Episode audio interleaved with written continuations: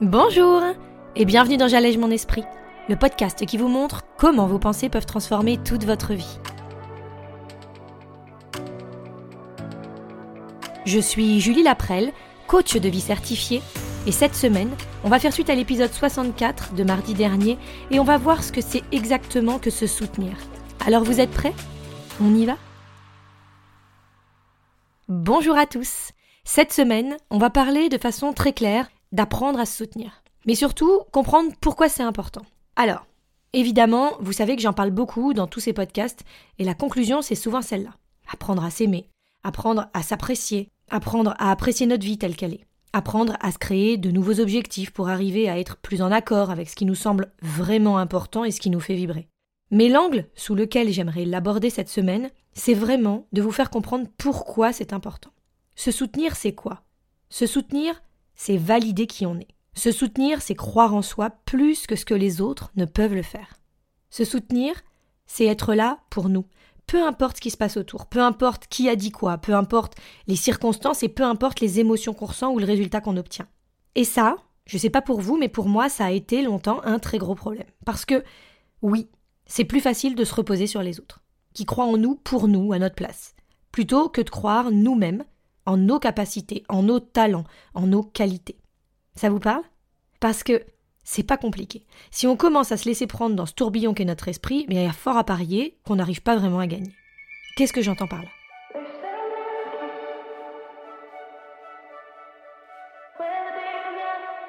Eh bien, tout simplement, écoutez-vous vous parler.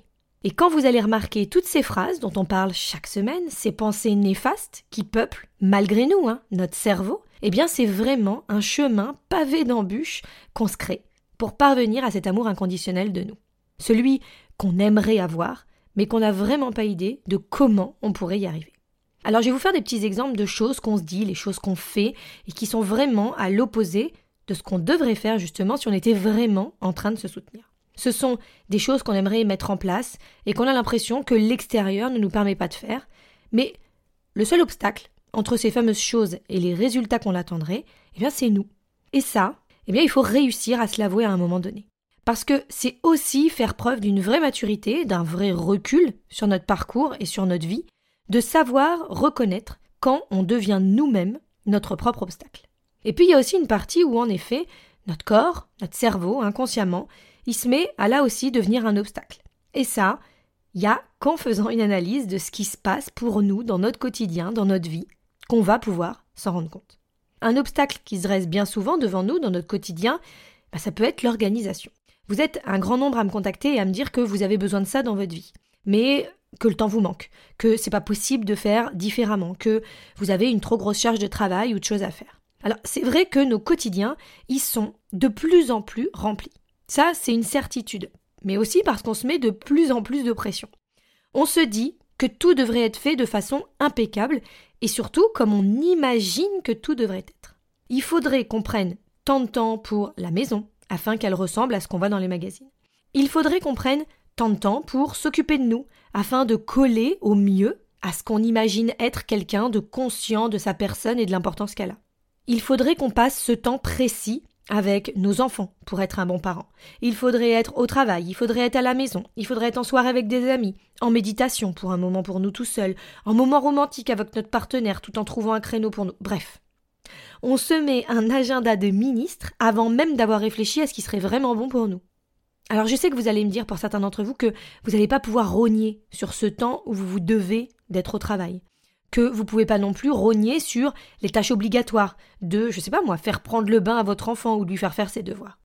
Et sachez que je vous comprends complètement, c'est une difficulté que je rencontrais et que je rencontre encore parfois dans mon quotidien et pour laquelle je suis obligée de continuer de travailler, si je puis dire, entre guillemets, tous les jours. Quand j'y travailler, c'est comprendre ce qui est vraiment en train de se passer. L'idée, c'est qu'aujourd'hui, on se concentre sur le fait de faire toutes ces tâches sans vraiment réfléchir à ce que ça va nous apporter concrètement à nous.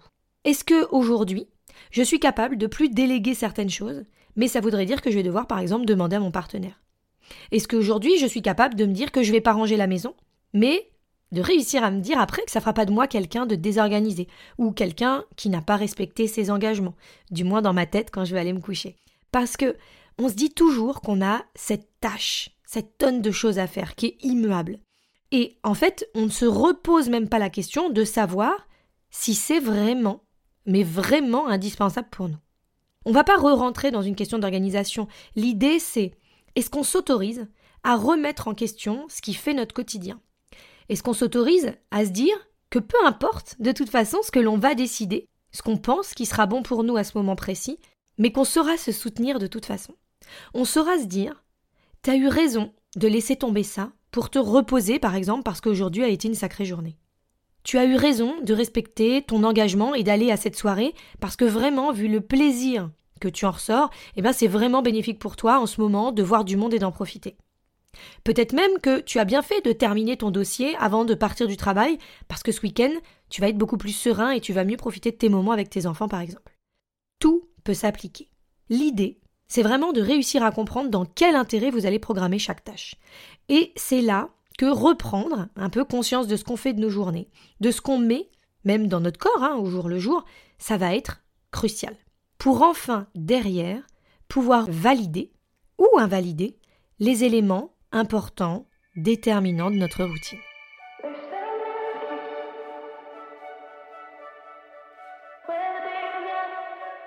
Avoir le cran de se respecter et de se soutenir, c'est se programmer des tâches et les respecter car on n'envisagerait jamais une seule seconde d'oublier le rendez-vous chez le médecin ou de poser un lapin même à notre meilleur ami, tout simplement parce qu'on les estime, parce qu'on les aime, parce que ça ne nous viendrait pas à l'idée.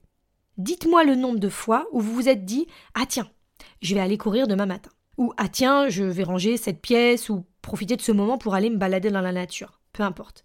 Mais ce moment où, au dernier moment justement, vous avez laissé tomber parce que, en fait, vous pouviez pas. Parce que vous avez promis au final à cet ami de l'aider. Parce que le temps était bof. Parce que vous aviez cette machine à étendre ou la maison à ranger et que ça semblait plus important ou urgent sur le moment eh bien c'est là qu'il va falloir faire ce virage à 360 degrés dans notre façon de penser à nous. Envisager de plus forcément avoir besoin des autres pour se protéger, se surveiller ou même s'aider si besoin. Parce qu'on serait capable de le faire nous-mêmes. Et en plus, j'ai envie de vous dire qui de mieux placé que nous pour réussir à savoir quels sont nos besoins les plus importants, quelles sont nos envies les plus nécessaires. Donc au lieu de nous critiquer, de nous rabaisser, de douter tout simplement de nos choix, est-ce qu'on ne pourrait pas apprendre à les valider?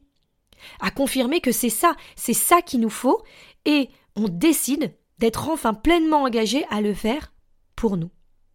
Pour réussir ça, eh bien il faut comprendre ses besoins et décider de les faire passer en priorité.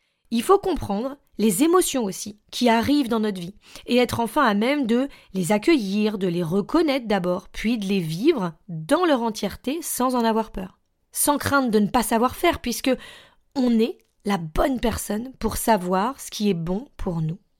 Il faut apprendre à croire en soi et c'est de là que va naître la vraie confiance en nous. Savoir que peu importe en fait les décisions qu'on prend, les choix ou les paroles qu'on va dire, eh bien on se fait la promesse quand même aujourd'hui, tout le temps, maintenant, de toujours s'encourager, de se soutenir, être notre sorte de première pom-pom girl, parce qu'on a tous besoin de ce petit discours, de ce petit remontant quand ça va pas. Alors, est-ce que vous pouvez vous imaginer, vous, être capable de vous donner ça à vous-même, sans problème, sans difficulté, sans prise de tête, dans tous les moments du quotidien Est-ce que ce serait pas incroyable? Je vous donne rendez-vous pour l'exercice du mardi sur mon site www.julielaprel.com. Ça vous permettra d'avoir un aperçu de ce qu'un beau discours encourageant peut donner sur des idées un peu figées du quotidien. Et sinon, n'oubliez pas, je vous le dis jamais assez, mais réservez votre séance découverte. C'est lors de celle-ci que je pourrai clairement vous expliquer comment mon programme de 3 mois intensif pourra enfin vous aider à atteindre ce degré de confiance en vos décisions. Comment au travers des séances de coaching hebdomadaires, des échanges, des outils que nous pourrons aborder ensemble, vous pourrez enfin vous voir sous un jour plus compréhensif et bienveillant. Comment on pourra surtout ensemble ajuster au mieux et selon vos besoins les sujets clés qu'on abordera. En attendant, je vous embrasse fort, je vous souhaite une superbe semaine et je vous dis à mardi.